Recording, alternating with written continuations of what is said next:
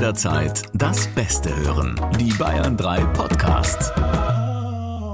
True Crime. Sex vor Gericht. Elisabeth scheint äußerst zufrieden zu sein. Insgesamt dreimal schneidet Jürgen ihr die Haare. Wochen nach dem letzten Besuch erhält er eine Vorladung von der Polizei. Elisabeth hat ihn angezeigt. Wegen Vergewaltigung. Strafverteidiger Dr. Alexander Stevens erzählt im Gespräch mit Bayern 3 Moderatorin Jacqueline Bell von seinen spannendsten Fällen. Was steckt dahinter? Dem wollen wir heute nachgehen in einer neuen Folge True Crime Sex vor Gericht. Ein Fall übrigens, der euch mit Sicherheit wieder sprachlos hinterlassen wird, ne? Also vor allem mich, Shaki. Ja. Bis heute. Wie immer an meiner Seite Strafverteidiger und Bestsellerautor Dr. Alexander Stevens. Alex, weißt du, dass das jetzt heute unsere 33. Folge schon ist? Ich kann das eigentlich gar nicht glauben. Schnapszahl. Weil irgendwie gefühlt unser Podcast Aussage gegen Aussage, der erste, den wir gemacht haben, das waren ja nur ein paar Folgen. Ja. Ja. Wo kommen diese 33 her? Ich weiß auch nicht. Haben uns irgendwann mal ausgetauscht und wir haben es gar nicht gemerkt. Vielen, vielen Dank, dass ihr schon so lange unsere treuen Hörer seid und euer Feedback, das macht mich jede Woche aufs Neue so glücklich. Lena zum Beispiel, die geschrieben hat, Hallo Jacqueline, ich äh, muss mich nochmal für euren super tollen True Crime Podcast mit dir und Alex bedanken. Ich bin ein riesiger Fan und mir wurden am Montag meine Weisheitszähne gezogen. Ich habe mir in den letzten beiden Tagen nochmal alle Staffeln und alle Folgen angehört. Vielen, vielen Dank dafür. Ihr habt es wirklich geschafft, mir die Zeit unheimlich zu verbessern. Danke, danke, danke. Und ich bin übrigens auch auf eurer Podcast-Tour mit dabei. Gruß, Lena. Oh. Auch dass die Lena sehr leidensfähig Weisheitszähne gezogen bekommen und dann auch noch sich diese martialischen äh, Ich habe ja, ich hab ja immer das Gefühl, das mildert dann so ein bisschen dein eigenes Leiden, weißt du? Wenn du an was äh, Schlimmes denkst, dass du dann gar nicht mehr merkst, dass du Schmerzen Das hast. stimmt, ja. Wenn man da irgendwie das Leid anderer sieht, dann geht's einem dann wieder besser. Ey, Aber ich sah auch aus wie ein Kugelfisch, als mir damals meine vier Weisheitszähne auf einmal rausgenommen wurden, ey. ihr habt alle den falschen Zahnarzt. Ich habe mir auch alle Weisheitszähne rausnehmen lassen und bin danach noch zum Penne alla Rabiata essen gegangen. Auf einmal. Auf einmal. Wie hast du denn da noch Penne gegessen? Ich durfte da gar nichts essen. Kein Fruchtzeug, kein Milchzeug, nix. Ich sag dir, das liegt am Zahnarzt. Jetzt schreiben mir wahrscheinlich alle Nachrichten. Wie heißt der Zahnarzt von, von Herrn Stevens? Ah, danke, danke für eure Nachrichten und ihr wisst ja immer her mit eurem Feedback. Ich lese das alles über den Bayern 3 Instagram-Kanal. Wir haben natürlich auch in dieser Staffel wieder neue Fälle für euch dabei. Alle, die wir hier besprechen, sind echte Fälle von Alex, auch aus seinen Büchern, unter anderem Sex vor Gericht. Und wir ändern zum Schutz natürlich auch immer die Namen, aber die Fälle werden immer sinngemäß wiedergegeben. Und das ist uns auch noch ganz wichtig hier an der Stelle. Wie immer, ihr kennt es von mir, wenn euch Themen wie Sex oder schräge Sexpraktiken, Gewalt sehr mitnehmen, dann ist dieser Podcast definitiv nichts für euch und noch weniger für eure Kinder. Dann starten wir jetzt mal rein in unseren heutigen Fall. Friseur für Hausbesuche gesucht. So beginnt die Zeitungsannonce, auf die sich Jürgen meldet.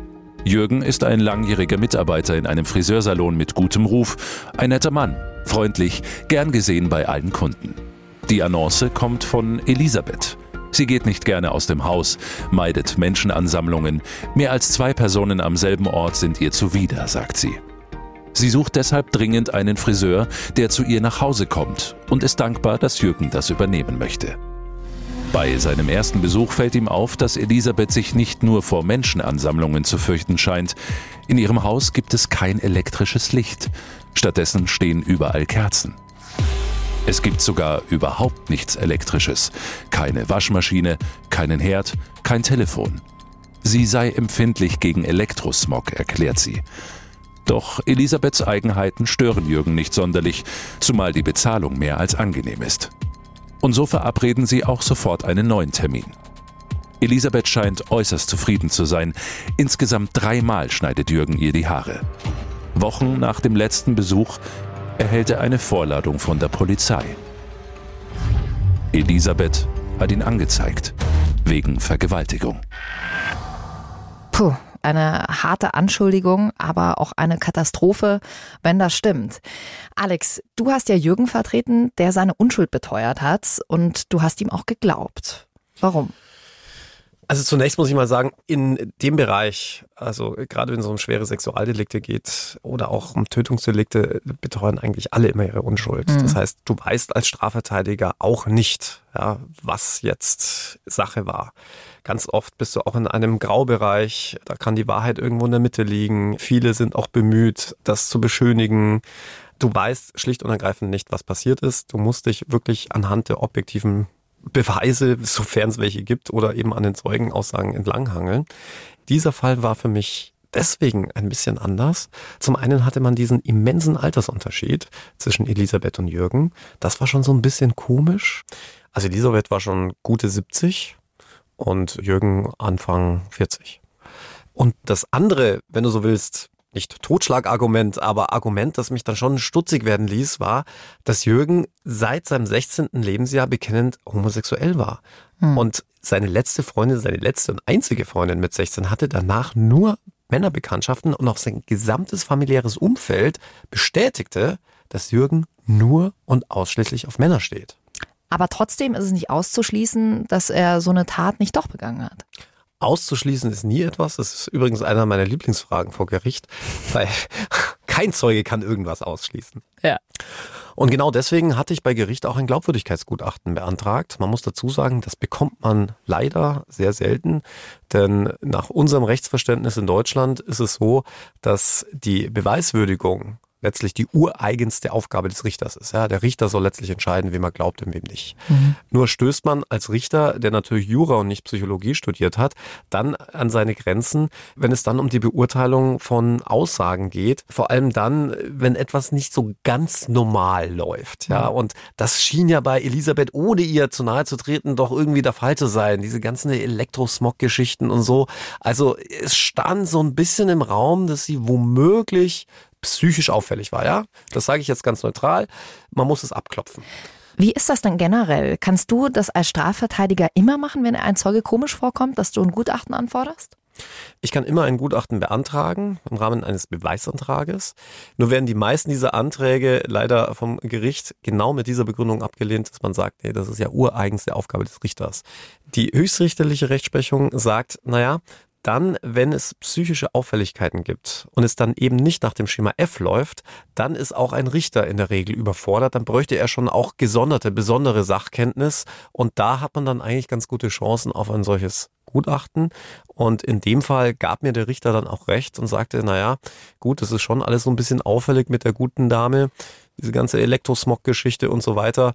Möglicherweise steht da irgendwas Psychisches im Raum, irgendeine psychische Erkrankung, wie auch immer, ohne der Zeuge natürlich im Vorfeld zu nahe zu treten, aber man muss das abklopfen. Und deswegen entschied sich dann der Richter, diesem Antrag Folge zu leisten und ein aussagepsychologisches Gutachten einzuholen. Ja, also, du hast das Gutachten angefordert, mit dem Ziel natürlich deinen Mandanten, also Friseur Jürgen, wenn möglich zu entlasten. Und damit hören wir jetzt rein in Teil 2 unseres Falles, in dem beschrieben wird, zu welchem Ergebnis dieser Psychologe eben kam und was Elisabeth zu ihm gesagt hat. Und vorher dann nochmal der Hinweis, der mir ganz wichtig ist. Hier wird gleich eine Vergewaltigung beschrieben.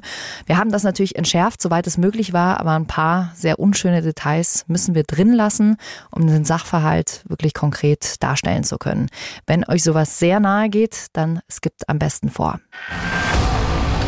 Das Gericht bestellt einen hoch angesehenen Psychologen zur Fertigung des Gutachtens. Elisabeth will seine Praxis allerdings genauso wenig betreten wie den Friseursalon, also kommt der Psychologe zu ihr nach Hause. In vier mehrstündigen Sitzungen führt er eine Analyse über Elisabeth durch, in der sich ihre eigenwilligen Ansichten und Angewohnheiten bestätigen. Aus Angst vor elektrischer Strahlung gibt es keinerlei elektrische Geräte in der Wohnung, nicht einmal Licht. Außerdem erzählt Elisabeth auf die Frage nach einschneidenden Erlebnissen von einem traumatischen Wochenende. Nachdem ihre Mutter an einem Freitagabend verstorben war, habe Elisabeth zwei Nächte neben der toten Mutter geschlafen. Sie habe sich den Wochenendzuschlag des Bestatters nicht leisten wollen. Was den Vergewaltigungsvorwurf gegenüber Jürgen betrifft, attestiert ihr der Psychologe volle Glaubwürdigkeit. Der Grund? Sie schafft es, ihre Geschichte ohne Abweichungen oder Fehler im Vergleich zu früheren Ausführungen zu schildern. Immer wieder erzählt sie Folgendes von ihrer letzten Begegnung mit Friseur Jürgen. Nach dem dritten Hausbesuch habe ich ihn noch zur Wohnungstüre begleitet und verabschiedet. Dann hat er mich plötzlich an den Schultern gepackt, mich in einem festen Griff den Flur entlang in die Küche dirigiert und auf den Tisch gestoßen. Mit der einen Hand hat er meine Hände überkreuzt festgehalten, während er mir mit der anderen Hand die Hose mit seiner Friseurschere aufgeschnitten hat. Eben wegen dieser spitzen Schere habe ich mich auch nicht getraut, mich zu wehren oder um Hilfe zu schreien. Ich habe die Tortur einfach über mich ergehen lassen. Wenigstens hat es nicht lange gedauert. Der Friseur ist relativ schnell in mir gekommen und ohne ein Wort zu sagen gegangen. Die nachvollziehbaren, zusammenhängenden und vor allem detaillierten Schilderungen des Tathergangs sind für den Psychologen entscheidend. Friseur Jürgen wird vor Gericht zu fünf Jahren und sechs Monaten Haft verurteilt. Wie geht's euch mit diesem Fall? Glaubt ihr Elisabeth oder Jürgen, der seine Unschuld immer wieder beteuert? Ich bin ja, kennt mich ja aus den Podcast-Folgen, immer auf der Seite des Opfers. Elisabeth hat zwar da komische, eigenwillige Ansichten mit Elektrosmog und Gedöns, aber der Psychologe bescheinigt ihr ja auch die Glaubwürdigkeit. Und äh, vielleicht kommt von manchen jetzt dieses Argument, dass da immer gerne kommt, naja, warum sagt man nicht gleich was? Also das kann man mal schön entkräften. Äh, jeder weiß, äh, wenn einem sowas passiert, dann ist man vielleicht auch erstmal in einer Schockstarre oder sucht die Schuld erstmal bei sich, will das erstmal verdrängen. Aber auf der anderen Seite wissen wir auch alle, seitdem Alex hier ist als Strafverteidiger, dass wir natürlich auch die andere Seite beleuchten müssen. Und zwar, dass man natürlich auch keinen unschuldigen Mann einfach ins Gefängnis stecken kann. Alex, du hast Elisabeth ja von Anfang an nicht geglaubt, deswegen hast du ja auch nochmal dieses aussagepsychologische Gutachten beantragt und auch nach dem Gutachten hast du Elisabeth immer noch nicht geglaubt. Nee, also auch das Gutachten hat mich nicht wirklich überzeugt. Mir war das zu detailarm, was sie da geschildert hat. Nach wie vor hatte ich ein Problem damit, dass mein Mandant einfach schwul war und überhaupt kein Interesse an Frauen hatte. Und äh, wie du schon richtig sagtest, das mag jetzt kein Ausschlusskriterium sein, aber dann muss man natürlich schon irgendwie erklären, wie soll es dann jetzt plötzlich in dieser Situation dazu gekommen sein. Dazu müsste sich ja irgendwo ein Anhaltspunkt ergeben und den sah ich nicht und den hat auch Elisabeth ja nicht geschildert. Auch das ganze Vorgehen mit der Schere und dann dem sofortigen Ablassen und äh, das ganze Szenario, klar, hätte so sein können. Aber wenn man das mit anderen Fällen vergleicht, dann war ich eher der Meinung, mh, hm, nee, da passt was nicht. Aber warum nicht? Also klang das für dich auswendig gelernt oder? Ja, also sie hat halt immer sehr gezielt auf diese Fragen geantwortet, hat zwar zusammenhängend geschildert, aber eben nur sehr knapp eben nicht sehr elaboriert, wie der Aussagepsychologe sagt. Ja, da haben so ein bisschen die Umschweifungen gefehlt. Und ich fand, dass es auch jetzt seitens des Psychologen da ein bisschen halbherzig zugegangen war. Das war einfach mein subjektiver Eindruck. Klar, ich sag dir auch ganz ehrlich, wenn mal ein Aussagepsychologe dann zu seiner Meinung kommt, dann hat man ein Problem als Verteidiger. Ja. Ja. Klar, könnte man jetzt dann nochmal ein Gegengutachten beantragen, aber das kriegt man in der Regel dann nicht, zumindest nicht seitens des Gerichts. Das kann man dann irgendwie privat machen und dann muss man gucken, wie damit umgegangen wird. Aber ich sag dir ganz ehrlich, das ist eigentlich so der größte Rückschlag, den du haben kannst, denn ein Richter wird sich in aller Regel nicht über dieses Gutachten hinwegsetzen. Das wollte ich gerade fragen. Also du hast danach eigentlich keine Handhabe mehr, weil ein zweites Gutachten gibt es dann einfach nicht, oder? Ja, es gibt eben schon die Möglichkeit, solche Gutachten dann anzugreifen mit Gegengutachten, mit methodenkritischen Gutachten, dass dann ein anderer Aussagepsychologe sagt, nee, das und jenes ist hier irgendwie falsch gelaufen. Aber ich sage auch ganz ehrlich, da musst du erstmal einen finden. Ja, ich mhm. sage nur Krähentheorie. Ja, die eine Krähe pickt der anderen kein Auge aus. Und zum anderen musst du dann auch wirklich wichtige Punkte haben und Treffer haben, dass du dann womöglich dann nochmal ein Gericht überzeugen kannst, dass das erste Gutachten auf gut Deutsch nichts war. Das Gericht hat ja entschieden, Jürgen muss für fünf Jahre und sechs Monate ins Gefängnis. Kommt mir jetzt fast ein bisschen wenig vor. Es gibt unter Strafverteidigern so einen alten Spruch, für sechs gibt sechs. Ja, also für unfreiwilligen Sex, für eine Vergewaltigung gibt es sechs Jahre Freiheitsstrafe so im Durchschnitt. Das hat sich mittlerweile aber geändert. Ja, der Fall ist ja auch schon ein bisschen älter, liegt ein bisschen zurück. Mittlerweile bist du bei einer solch brutalen Vergewaltigung bei irgendwas zwischen acht und zehn Jahren Freiheitsstrafe. Sehr gut. Also das Urteil ist gefallen könnten wir sagen, äh, Fall hiermit abgeschlossen. Aber wir haben ja Dr. Alexander Stevens hier sitzen. Wollen nicht denken, dass der Fall jetzt schon abgeschlossen ist. Sechs Wochen nach der Verurteilung von Jürgen hast du nämlich in deiner Kanzlei Besuch bekommen, Alex. Ja, sehr überraschenden Besuch. Jürgen war ja mittlerweile verurteilt und musste dann auch seine Haftstrafe antreten. Und bei mir in der Kanzlei stand dann plötzlich der besagte Psychologe, der Elisabeth psychologisch begutachtet hatte. Und ich finde es wirklich unfassbar, was der dir dann erzählt hat. Ja, denn dieselbe Frau, also Elisabeth, die den homosexuellen Jürgen für knapp sechs Jahre in den Knast gebracht hatte, hatte nun auch den Psychologen angezeigt. Und zwar auch wegen Vergewaltigung. Und diese Vergewaltigung sollte just während einer dieser aussagepsychologischen Explorationen in ihrer Wohnung stattgefunden haben. Und jetzt geht natürlich allen sofort ein Licht auf und da stellt sich natürlich die berechtigte Frage, stimmt das vielleicht gar nicht, was sie da so erzählt hat, was mit Jürgen passiert ist und wahrscheinlich auch mit dem Psychologen? Ja, es war schon ein bisschen merkwürdig, denn zumindest was jetzt mal den Psychologen anging, konnte sich wirklich beim besten Willen keiner mehr vorstellen, dass dieser Psychologe, der dafür beauftragt worden war, für das Gericht ein aussagepsychologisches Gutachten zu erstellen, dann just während dieser Exploration, wo es um eine Vergewaltigung geht, dann das Opfer vergewaltigt. Also ich meine, es gibt nichts, was es nicht gibt, aber das ist jetzt schon ein sehr äh, großer Zufall, der da zusammenkommen müsste.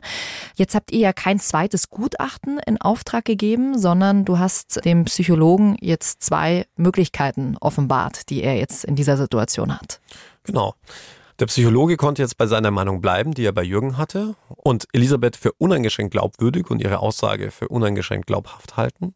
Oder aber sein eigenes psychologisches Urteil revidieren. Der Psychologe entschied sich für Letzteres. Der Psychologe hat Elisabeth also nachträglich die Glaubwürdigkeit abgesprochen, was ihn aus der Scheiße rausgeritten hat. Und man müsste eigentlich auch meinen, sehr positiv für Jürgen wäre, der ja gerade seine sechs Jahre Haft wegen Vergewaltigung im Knast absitzt. Nun ja, der Psychologe attestierte Elisabeth eine hochgradige Schizophrenie. Dem schloss sich die Staatsanwaltschaft an. Und auch ich bin bis heute der festen Überzeugung, dass dem so war. Allerdings auch schon bei Jürgen. Nur eine Wiederaufnahme von Jürgens Verfahren wurde abgelehnt, denn das Gericht sagte, es gäbe gar keinen Grund, an der Aussage des Psychologen zu zweifeln. Schließlich sei ja ureigenste Aufgabe des Richters, die Glaubwürdigkeit von Zeugen zu beurteilen.